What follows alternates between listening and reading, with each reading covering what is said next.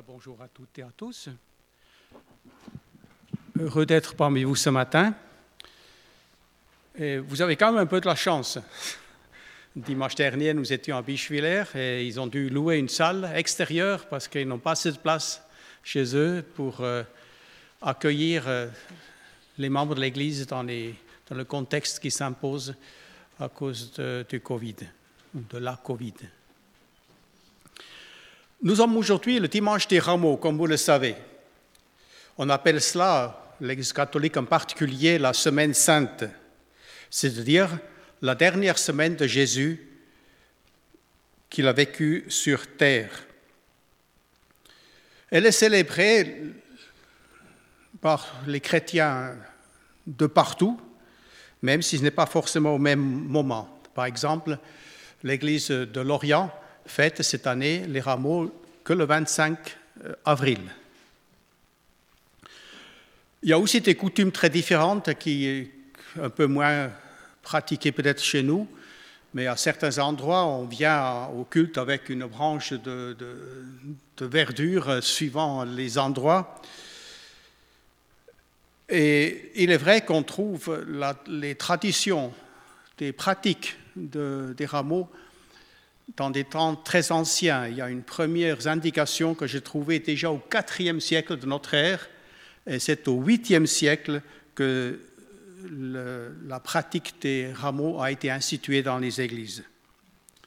Mais ce qui nous intéresse ce matin, ce ne sont pas tellement toutes ces traditions qui ont été installées au cours des siècles, mais j'aimerais en quelque sorte avec vous découvrir comment Jésus a vécu. C'est quand même Jésus qui est au centre, comment il a vécu, organisé et ressenti ces derniers jours avant sa crucifixion.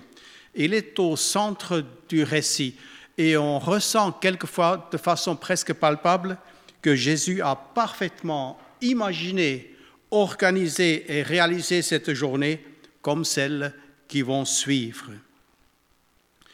Luc 9 précise même que Jésus avait littéralement affermi son visage pour aller à Jérusalem. C'est une expression typiquement hébraïque euh, qui est justement traduite par il a fermement décidé de se rendre à Jérusalem. Pour ce matin, j'ai retenu quatre scènes en quelque sorte, qui, euh, qui ont marqué cette semaine unique dans l'histoire du monde de l'Évangile de l'Église. Et pour comprendre, il nous faut un peu de recul et chercher à saisir le but de Jésus dans les différentes étapes de cette semaine mémorable. Et je vous propose en quelque sorte de cheminer avec Jésus et de nous poser plus particulièrement la question de son ressenti dans chacune de ces quatre étapes, de ces quatre scènes qui ont marqué cette semaine. De l'accompagner en quelque sorte dans ses pensées, dans ses motivations, ses paroles, ses sentiments même et ses actes.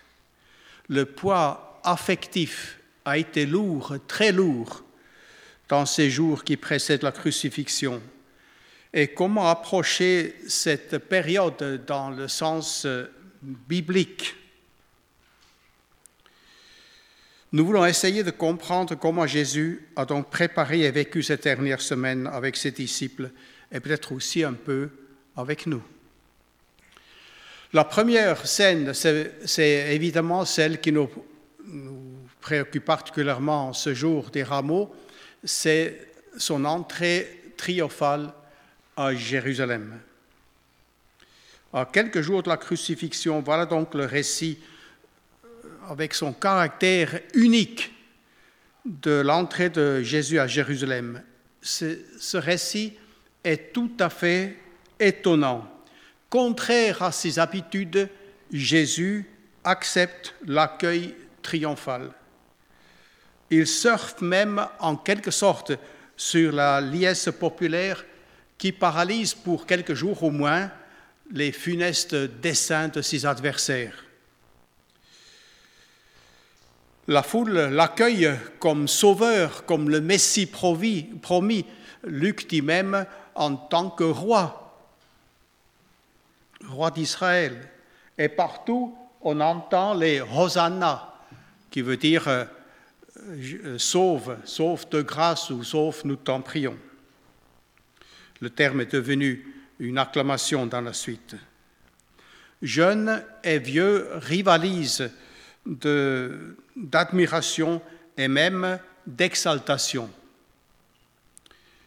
Il y avait les témoins de la résurrection de Lazare, mais il y avait surtout tous ces pèlerins qui sont venus pour la fête de la Pâque à Jérusalem.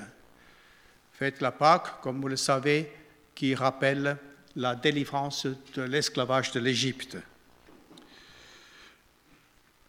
Je me suis demandé quel était le sens que Jésus a voulu donner à cette entrée si particulière, si contraire à ce qu'il avait toujours fait auparavant. Et on ne peut penser que, on peut peut-être penser que Jésus a voulu limiter cela à une sorte de proclamation, de prédication ultime du salut, une dernière chance, en quelque sorte, de permettre aux gens de Jérusalem de, connaître une Pâque délivrance, libération. Et ce qui est étonnant, c'est que, et rare, c'est que les quatre évangiles relatent l'événement. Il y a même une phrase qui est commune aux quatre évangiles, c'est l'acclamation de la foule, Béni soit celui qui vient au nom du Seigneur, qui est une citation du psaume 118. Et voilà que Jésus accepte cette acclamation. Il la défend même contre la protestation des religieux qui lui disent Mais tu ne les entends pas, mais fais-les taire en quelque sorte. Et il répond S'ils se taisent, les pierres crieront.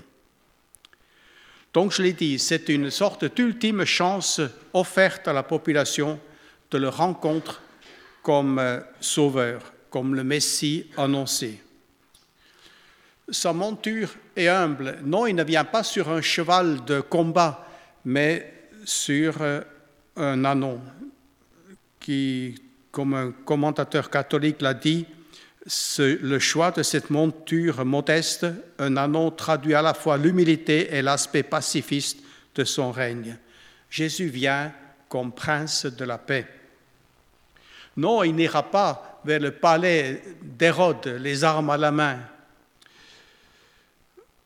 Il ira au temple et les trois évangiles font suivre le récit de celui de la purification du temple de ses commerces indignes pour lui rendre sa destinée initiale qui est d'être une maison de prière. Non, il n'ira pas délivrer le peuple de l'occupant romain mais d'un fléau bien plus grand, celui du péché. Et Jésus, visiblement, pense aussi à ses disciples. Ils vont apprendre la leçon peut-être la plus élémentaire qu'un chrétien doit apprendre, c'est que la gloire passe par la souffrance, c'est par la mort qu'on arrive à la vie et par l'humiliation à l'élévation. Jésus avait préparé ses disciples à plusieurs reprises, leur annonçant ce qui va arriver, mais il semblerait que chaque fois, ils n'ont pas très bien compris le sens de ce que Jésus leur disait. Dans Marc, nous lisons à deux reprises, dans le chapitre 8 et encore une fois au chapitre 10, quand ils sont déjà en chemin vers Jérusalem, que Jésus leur rappelle ce qui va arriver. Et là, je m'arrête une première fois parce que je ne saurais décrire dignement l'amour spectaculaire qu'a animé notre Seigneur Jésus-Christ lors de cette entrée dans la semaine de la Passion. L'Esprit Saint seul est capable d'illuminer nos cœurs pour saisir cet amour, ce désir intense de sauver, de le laisser envahir notre âme et notre personne tout entière.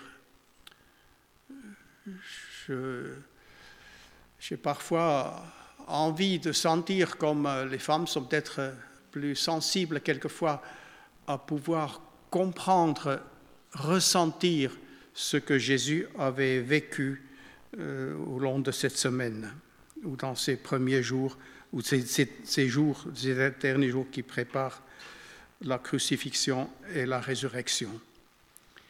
Mais voilà que nous ne sommes pas au bout de notre étonnement. La deuxième scène qui nous frappe se passe au même moment de l'entrée à Jérusalem, c'est que Jésus pleure sur Jérusalem. C'est Luc qui nous le rappelle au chapitre 19. Nous lisons que Jésus pleure sur Jérusalem alors que la foule est en liesse. Et là encore, qu'est-ce qui a pu provoquer un tel élan de sentiment chez Jésus? Est-ce le constat d'échec, l'occasion ratée pour Israël d'un salut national, d'un retour d'Israël à sa vocation initiale, c'est de servir de peuple témoin du Dieu unique? Ou encore, et peut-être surtout, les sombres perspectives d'avenir pour la ville impénitente la dureté du cœur humain. Il y a peut-être un peu de tout cela. Quelqu'un a appelé ça les larmes de l'amour bafoué. C'est avec une infinie tristesse que Jésus va annoncer les conséquences de leur impénitence. Si tu connaissais toi aussi en ce jour ce qui te donnerait la paix, mais maintenant c'est caché à tes yeux. Il va, suivre bon, propos qui vont suivre ces pleurs. Et il va annoncer donc le jugement qui va être la destruction de Jérusalem, du temple, quelques années plus tard. Parce que tu n'as pas connu le temps où tu as été visité. Toujours dans Luc 19. Jésus démontre donc toute son empathie pour le peuple, pour chacun, et sa tristesse immense devant le refus général de, cet ultime témoignage. Là encore, je voudrais m'arrêter et me poser, vous poser la question très sérieuse, Jésus doit-il pleurer sur notre dureté de cœur, notre indifférence ou même notre lâcheté? Sommes-nous la cause de son infinie tristesse? Parce que nous n'avons pas saisi la grâce offerte du pardon.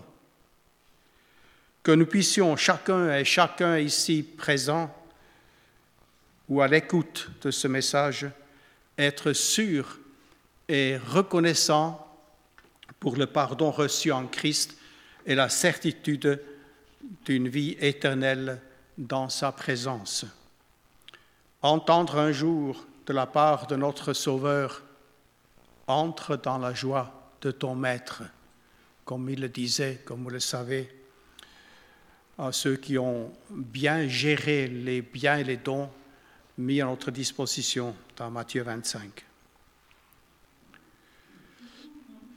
La troisième scène va être décrite quatre jours plus tard, la dernière, qu'on appelle quelquefois la dernière scène. Nous sommes maintenant en principe le jeudi. Jésus a organisé secrètement le repas de Pâques. Il a envoyé deux disciples de confiance. Luc précise que c'était Pierre et Jean. Le préparer dans un lieu et une maison qu'il avait prévue près de Béthanie. Les propriétaires étaient au courant, ils s'étaient prévenus. Il faut se rappeler qu'à ce moment, Judas, le traître, cherchait activement un endroit pour avertir les autorités religieuses pour arrêter Jésus.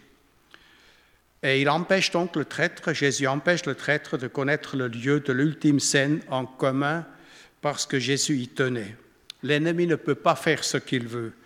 Jésus tenait à cette ultime rencontre pour exprimer son amour pour les siens. Nous lisons dans Luc 22, J'ai désiré ardemment de manger cette Pâque avec vous avant de souffrir. Une ultime preuve donc de l'amour du Seigneur pour ses disciples. Jésus leur donne une leçon de communion, d'unité, malgré la présence du traître. C'est plus qu'un rappel historique de la délivrance de l'Égypte, c'est plus même que l'annonce prophétique de la délivrance du péché, du mal, du diable. Jésus va instituer ce que nous appelons la Sainte Seine. Faites ceci en mémoire de moi. Et Jean nous rappelle au chapitre 13, avant la fête de Pâques, sachant que l'heure était venue pour lui de passer de ce monde au Père, Jésus, qui avait aimé les siens qui étaient dans le monde, les aima jusqu'au bout. Là encore, nous voulons nous identifier avec l'aide du Saint-Esprit à cette ambiance. Et j'étais frappé de ce réalisme humain et de la profondeur spirituelle. Réalisme humain parce que Jésus avertit du traître parmi eux et annonce clairement la passion, sa mort et sa résurrection. Mais profondeur spirituelle parce qu'il fait entrer ses disciples dans le combat spirituel immédiat et les prépare au lendemain de la passion. Et finalement, quatrième élément, quatrième scène, bien sûr, ça va être à Gethsemane. Jésus les amène le soir même à Gethsemane. Le, le contraste ne peut pas être plus frappant. Fini la foule, fini peut-être le rêve de gloire humaine. C'est le combat spirituel, seul avec Jésus. Le début de la passion.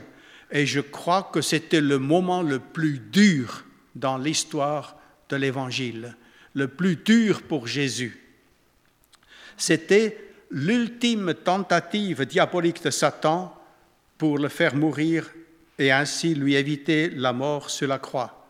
L'évangéliste Finet était convaincu que Jésus n'avait pas prié quand il disait que cette coupe s'éloignait de moi. Ce n'était pas la croix qui était en cause, parce que Jésus l'a annoncé à plusieurs reprises que c'est pour cela qu'il est venu. Mais la peur du Seigneur de mourir dans, ce combat terrible qu'il a livré à Gethsemane avant même d'aller jusqu'à la croix. Donc, c'était l'ultime combat contre toute la puissance de l'ennemi qui redoute à raison sa défaite. Nous sommes là au cœur de l'Évangile. Faiblesse humaine, les disciples s'endorment malgré l'enjeu et solitude de Jésus. Un ange lui donne l'ultime force de survie dans Luc 22. Nous approchons là même le cœur de l'Évangile. Non, ce n'est pas encore le cri de délivrance de Pâques, de la résurrection, c'est plutôt le terrible affrontement avec les puissances des ténèbres, le prix à payer pour notre délivrance du péché mortel, le pardon pour toute éternité sur la base de la mort de Jésus sur la croix. Nous voulons résumer. Jésus a voulu ces moments. Il est parfaitement conscient de l'enjeu cosmique de sa mission terrestre qui touche maintenant à son terme. Ces prédications puissantes du royaume de Dieu ont été accompagnés par des signes spectaculaires, des guérisons, des délivrances, des résurrections même. Et il a préparé une poignée de disciples pour l'évangélisation du monde. Il l'a fait par son exemple, son enseignement, son amour. Mais le plus important, il devait l'accomplir lui-même, payer le prix du pardon, porter le péché du monde, remporter la victoire sur toute la puissance de l'ennemi par sa mort sur la croix. Et là, Jésus se retrouvait seul, abandonné de tous les appuis humains, et même séparé un moment du Père céleste, puisque chargé des péchés du monde. Et pourtant, les prophètes de l'Ancien Testament ont déjà entrevu la victoire. Jésus a accompli les Écritures le prophète Zacharie a prédit le détail même du dimanche des rameaux, de l'entrée triomphale de Jésus à Jérusalem. Dans Zacharie 9, 9, Éclate de joie, Jérusalem. Crie de bonheur, ville de Sion. Regarde, ton roi vient à toi, juste et victorieux, humble et monté sur un âne, sur un ânon, le petit une ânesse. Et Jean le rend, Sois sans crainte, fils de Sion. Voici ton roi vient, assis sur le petit ânesse. Et il cite là donc le prophète Zacharie. Donc le chemin est tracé pour nous. Si la victoire est acquise, elle passe par une double identification et une application. Quelles sont ces identifications? Elle est d'abord l'identification au péché qui marque notre humanité. Il nous est dit très clairement dans Romains 3, il n'y a pas de juste, pas même un seul, tous ont péché et sont privés de la, de la grâce de Dieu. Et notre identification avec Jésus le salaire du péché, c'est la mort, mais le don gratuit de Dieu, c'est la vie éternelle en Jésus-Christ, notre Seigneur. Un verset que j'ai toujours demandé aux catéchumènes d'apprendre par cœur, Romains 6, 23. Et l'application, c'est la mission. Vous vous rappelez, vous avez peut-être entendu déjà ce qu'un chrétien a imaginé quand Jésus est revenu au ciel après sa victoire sur la croix et que les anges l'ont accueilli en le remerciant et en, exaltant sa victoire euh, formidable remportée sur les puissances l'ennemi, sur Satan, sur la mort. Mais au bout d'un moment, les anges demandent à Jésus, mais comment vas-tu faire maintenant pour proclamer cette nouvelle au monde entier? Veux-tu que ce soit nous, tes anges, qui le fassent?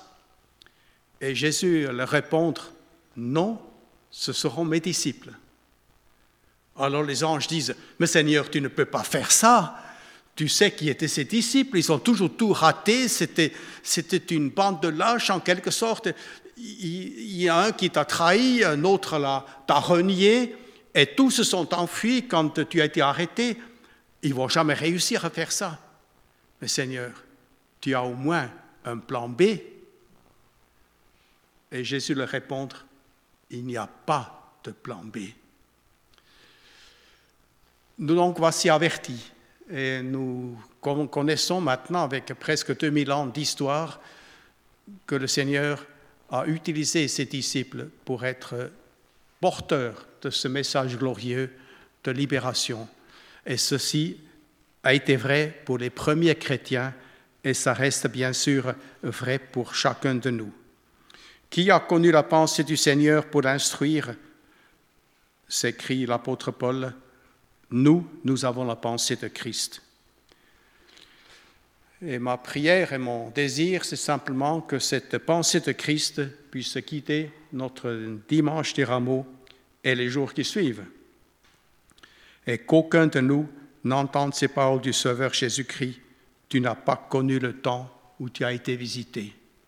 Nous sommes de ceux qui ont été visités par le Seigneur, mais faut-il encore que ce soit maintenant réalisé dans la vie de chacun de nous, pas seulement aujourd'hui, mais encore pour les jours à venir.